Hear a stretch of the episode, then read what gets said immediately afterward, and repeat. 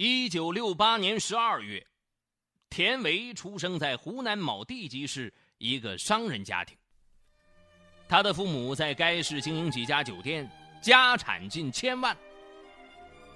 一九九二年，田维从警官学院毕业以后，分配到该市公安分局。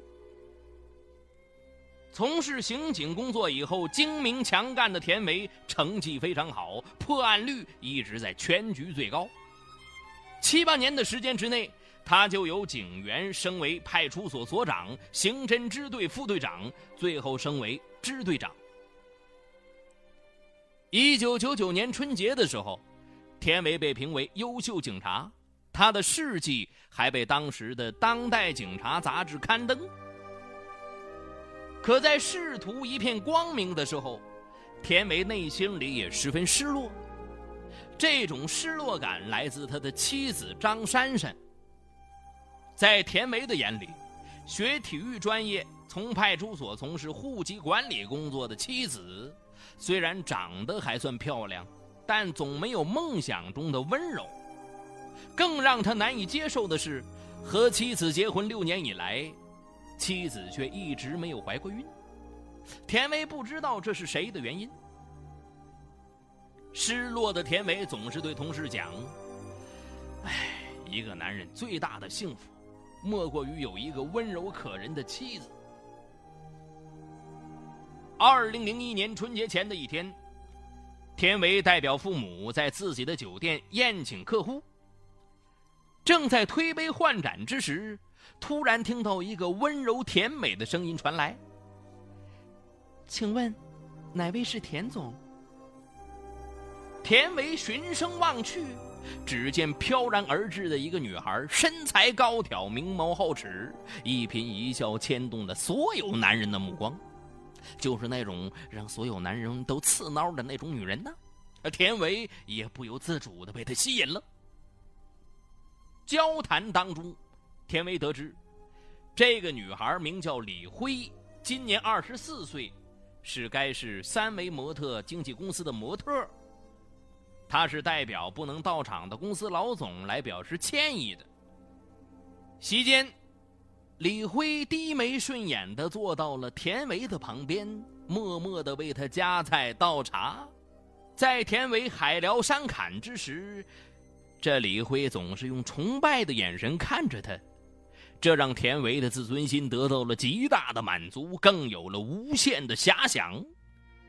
当时他认为与李辉的相识只不过是一个美丽的邂逅而已。然而三天后的一个下午，田维却突然接到了李辉的电话。田大哥，还记得我吗？我是李辉。上次吃饭的时候听说你有胃病，我给你买了几种特效药，想送给你。嘿。这李辉温柔的话语，仿佛点中了田维的情感穴位，让他感动不已呀。要知道，李辉可是才见过一次面的女孩啊。在田维看来，她的温柔与体贴是妻子没有的。这之后，两人的交往多了起来，感情迅速升温。正月十五那天，两人又约在一家西餐厅里吃饭。饭前，田伟给自己要了杯咖啡，谁知李辉却把服务员叫住，让他把咖啡换成热牛奶。他温柔的说了：“田哥，你胃不好，过年又喝了不少酒，咖啡很伤胃的，还是喝点热牛奶吧。”他的细心再次让田伟心动，他禁不住握住李辉的手，感慨的说了。你真好，要是我老婆有你一半细心就好了。李辉含情脉脉的看着田维，柔柔的说了：“我哪有福气有田哥这种有情有义的好丈夫啊？”这天晚上，两人激情快速燃烧，极尽缠绵。田维感到从未有过的新鲜和刺激。一天，田伟拥抱着李辉，感慨的说了：“哎，能遇上你，真是我今生的造化呀。”李辉当即试探着说了：“那你敢不敢跟你老婆离婚，然后跟我结婚？”田伟听后一愣，不知该如何作答。见他一下子沉闷不语，李辉连忙搪塞说自己只是开玩笑。然而李辉的话还是让田维的心里泛起了波澜了。意乱情迷之时，他真的有一种推倒重建的渴望。为了博得李辉的欢心，田伟给李辉租了一套豪华套房，公然和他同居了。李辉也极力回报田维的深情。早上，田维刚刚起床，李辉就将准备好的牛奶和热气腾腾的早点端到他的手上。下班一回到家，李辉已准备好了各种可口的饭菜。晚饭后，李辉还会温柔的给他洗脚，甚至洗澡。以为寻到了红颜知己的田维，在很多场合都握着李辉的手说：“你对我这么好。”我也会把心掏给你的。因此，田伟只要有机会，就带着李辉到武汉、北京、上海等地到处游玩。只要李辉高兴，上万元一件的衣服，田伟眼睛都不会眨一下就给他买了。二零零一年六月，李辉怀孕了。结婚多年都没有孩子的田维欣喜若狂。他当即向李辉承诺了，马上与妻子离婚，与李辉结婚。起初，张珊珊不同意，极力想挽救这段婚姻。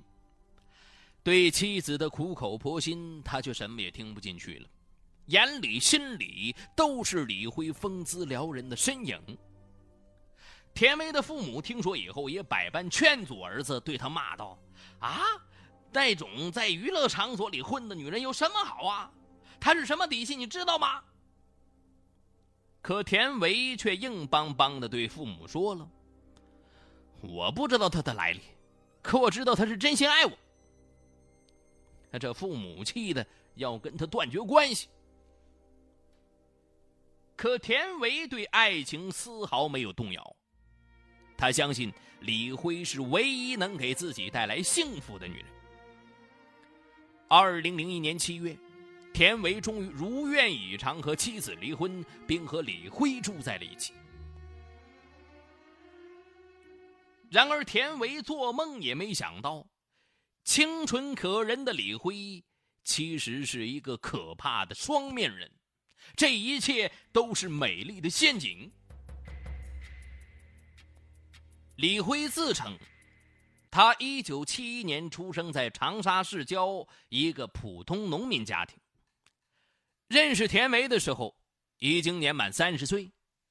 由于家里姐妹比较多，李辉上中专的时候就开始在歌舞厅陪唱陪跳来赚学费。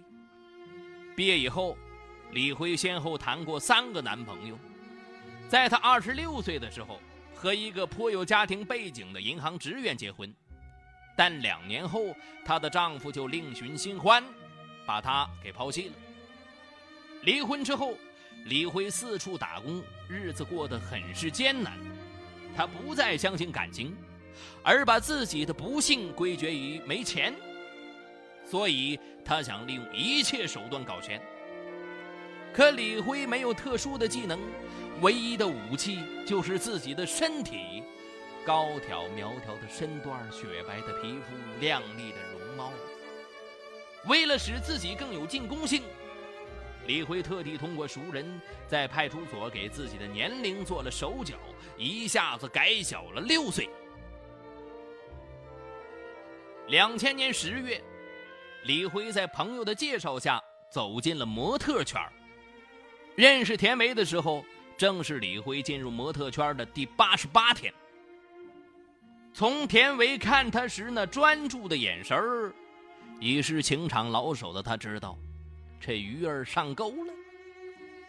事后，李辉对田维的背景家庭进行了一番详细的调查，结果很令他满意。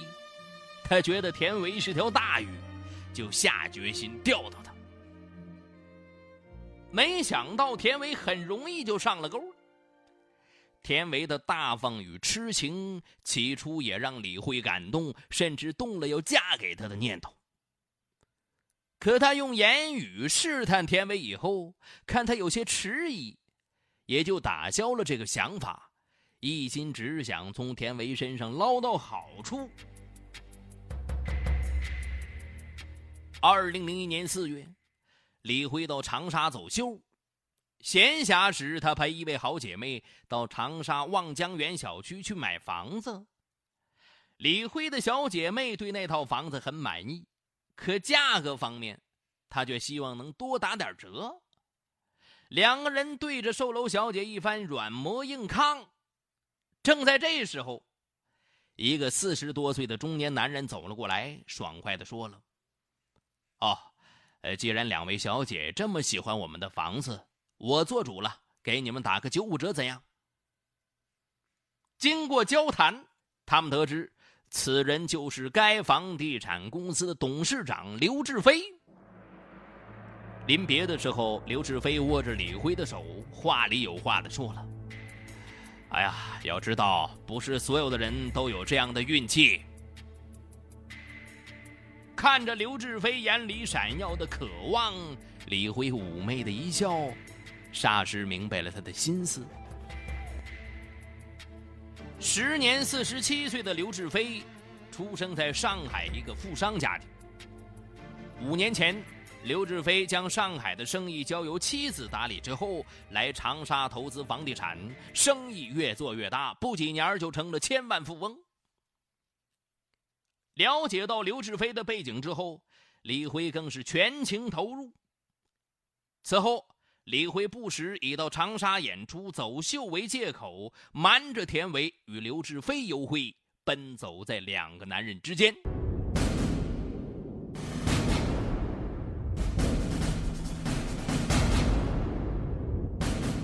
二零零一年六月底的一天，李辉惊慌的发现自己意外怀孕了。更让他感到惶恐的是，他竟然想不出孩子到底是谁的。本来李辉想偷偷的把孩子处理掉，没想到田维得知之后喜不自胜，非要李辉把孩子生下来。冥思苦想了一个晚上，李辉决定生下孩子。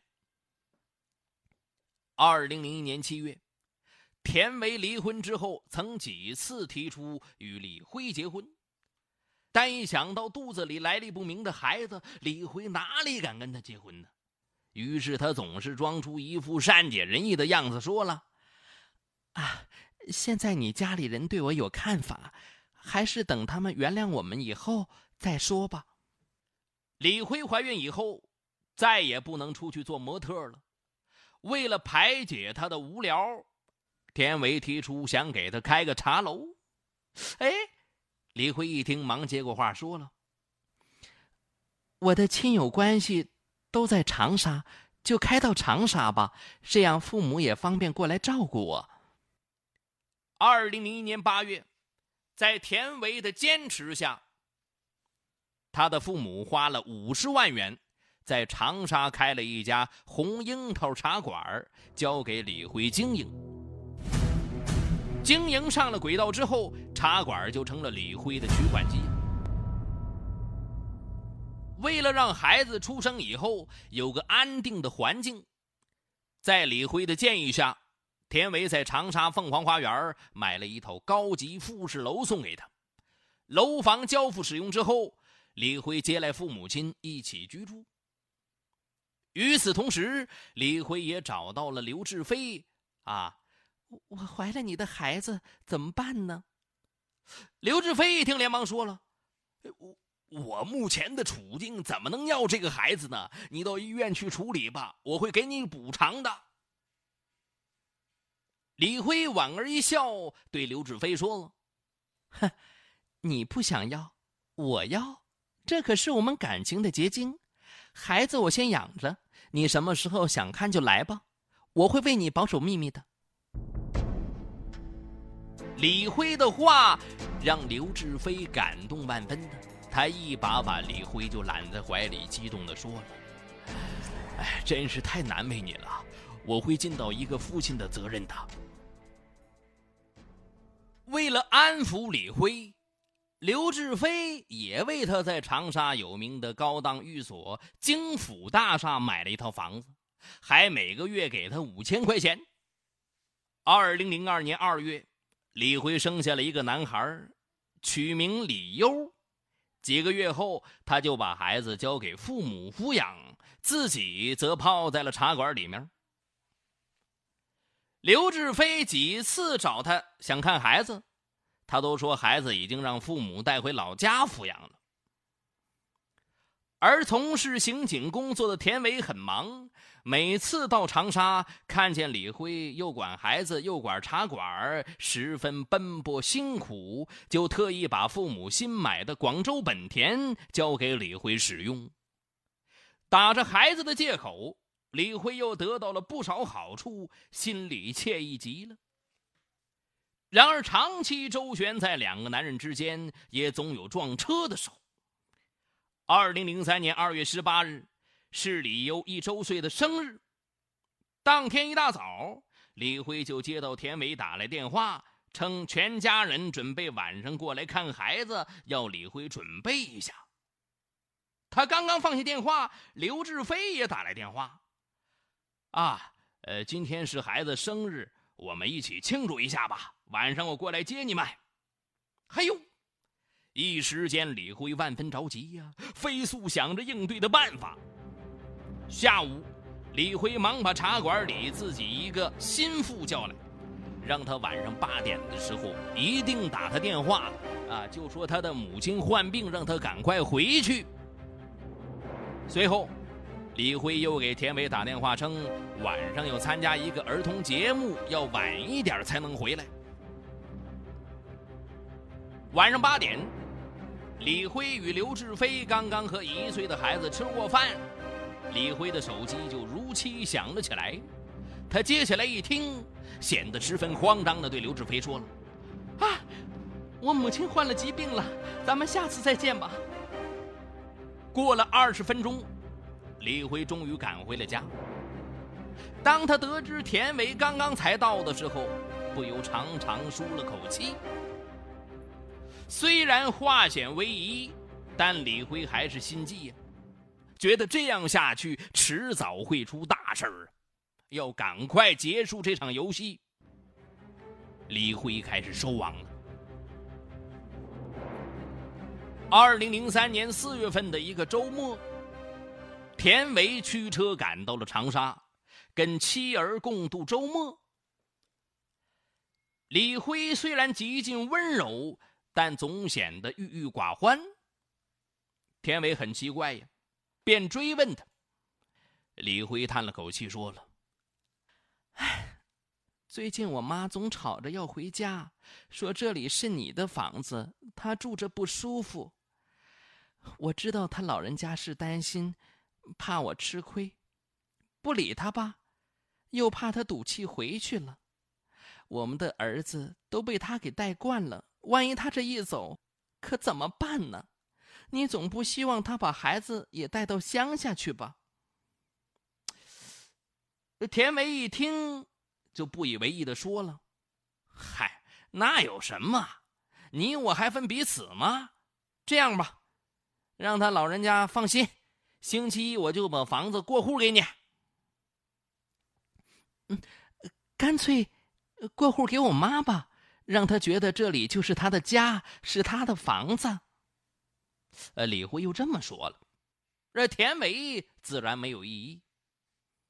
十天后，这套价值五十万的房子就转到了李辉母亲的名下。五月份，在李辉的请求下。他一直使用的那辆广州本田车也转到了他的名下。六月初，李辉又悄悄把刘志飞在京府大厦给他买的那套房子也过户给了自己的母亲，还找刘志飞要了一笔不菲的装修费。尽管李辉计划的十分完美，但天下没有不透风的墙啊。他接二连三的大动作，还是引起了田维的警觉。更让田维起疑心的是，儿子李优一天天的长大，身上却找不到他的一丝影子，而且长得既不像他，又不像李辉。见过孩子的朋友和同事，先是私下里议论，后来竟当面跟他开玩笑了：“哎，田伟。”你儿子到底是不是你的呀？怎么跟你长得一点都不像啊？哎，不要被别人戴了绿帽子还不知道啊！这田维心里泛起嘀咕来了。又有一天，田维一个长沙的朋友犹豫再三，终于告诉他：啊，曾几次看到李辉和一个中年男人在一起，样子十分亲昵。联想到李辉到长沙后对自己总是若即若离、躲躲闪闪，田维顿时疑心大起。当天晚上，他就赶到长沙去质问李辉了。这怎么可能呢？我要发展客户，身边肯定有男人呢！不要胡思乱想了，我爱你都来不及，怎么还有其他的男人呢？尽管李辉说的轻描淡写，田维还是感到眼前这个美丽女人不简单。他开始拿出侦查员的本领，对李辉跟踪调查。六月底的一天，刘志飞从香港出差回来，打电话给李辉说，他买了一份精美的礼物，想送给他。李辉知道这是刘志飞想跟他共度良宵了。傍晚时分。他精心修饰一番，便从茶馆开车赶往京府大厦的房子。在接近京府大厦的马路转弯的时候，李辉突然看见一辆牌照熟悉的车，总是不紧不慢地跟着他。等红灯的时候，李辉从后视镜里一看，心差点提到了嗓子眼儿。那个戴着墨镜的司机正是田维。李辉很快把车开到京府大厦的超市旁边，买了几样东西以后，匆匆赶回家里。在路上，他给刘志飞打电话说了：“孩子突然感冒发高烧了。”事后，李辉感到巨大的危险正一步步向自己靠拢，他开始考虑退路。他不断找一些法律书籍看，还假借朋友的名义向市法院的一个法官朋友咨询。这个法官告诉他，他的所作所为目前还没有触犯法律，他所获得的财产也只是馈赠，最多只能在道德上遭到谴责。李辉听了以后，终于放了心了。二零零三年七月二十一日，刘志飞准备到南昌去开办新公司。当天晚上，俩人在京府大厦的房子里面幽会。凌晨三点，两人正在熟睡之时，房门突然被咚咚咚的敲响了。林辉，我知道你在里面，你快出来，快把门打开。嗯是田维的声音。此刻显得那么的阴森可怕。此时，刘志飞也一咕噜爬起来，他愤怒的质问李辉了：“你告诉我，这怎么回事啊？那男的是谁？”短暂的慌乱之后，李辉沉静地说：“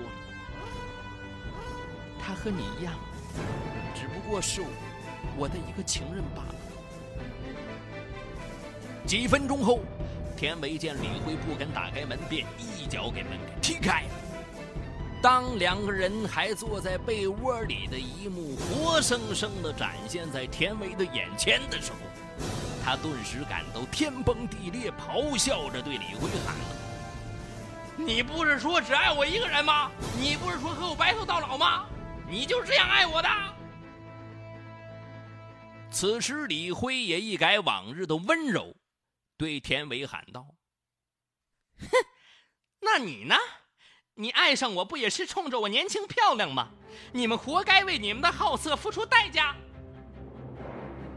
这么说完，李辉扬长而去，留下面面相觑的两个男人。刹那间，田维的怒火沸腾，他抓起房间里的茶杯、烟灰缸，拼命地向刘志飞砸了过去，怒吼着：“啊，你小子胆子不小，竟敢泡我的老婆！啊，她是你的老婆吗？她口口声声说我的人呢，还为我生了孩子。什么？孩子是你的？那难道是你的？”两个人的争执更加加重了彼此的痛苦。年近半百的刘志飞自然不是田维的对手，不一会儿，头上、身上便鲜血淋漓，瘫软在地上。早上八点，田维看见刘志飞身上不停的流血，害怕出了人命，便把刘志飞送到市医院进行急救。在医院，刘志飞立即打电话报了警。上午九点，闻讯赶来的警务人员把田维。当场抓获。事后，根据警方调查，就在李辉与刘志飞约会的当天晚上，存有疑心的田维便赶到长沙对他突击检查。四处找不到李辉以后，田维突然想起上次他在京府大厦附近出现过，就挨家找过来。凌晨三点，他终于凭警官证问到了李辉的房号。案发以后。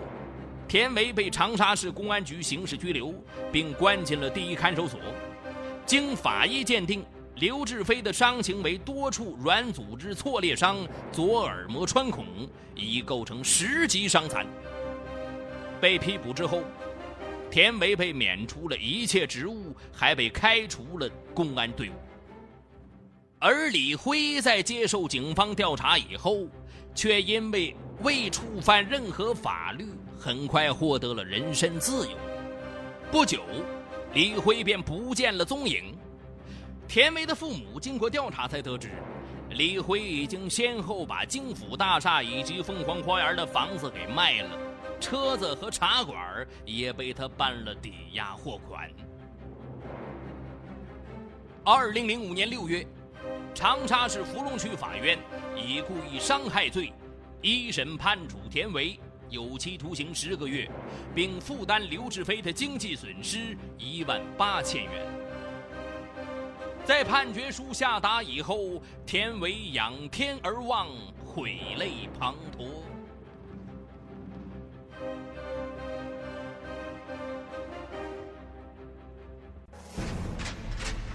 好，感谢收听今天的雷鸣拍案，我是雷鸣。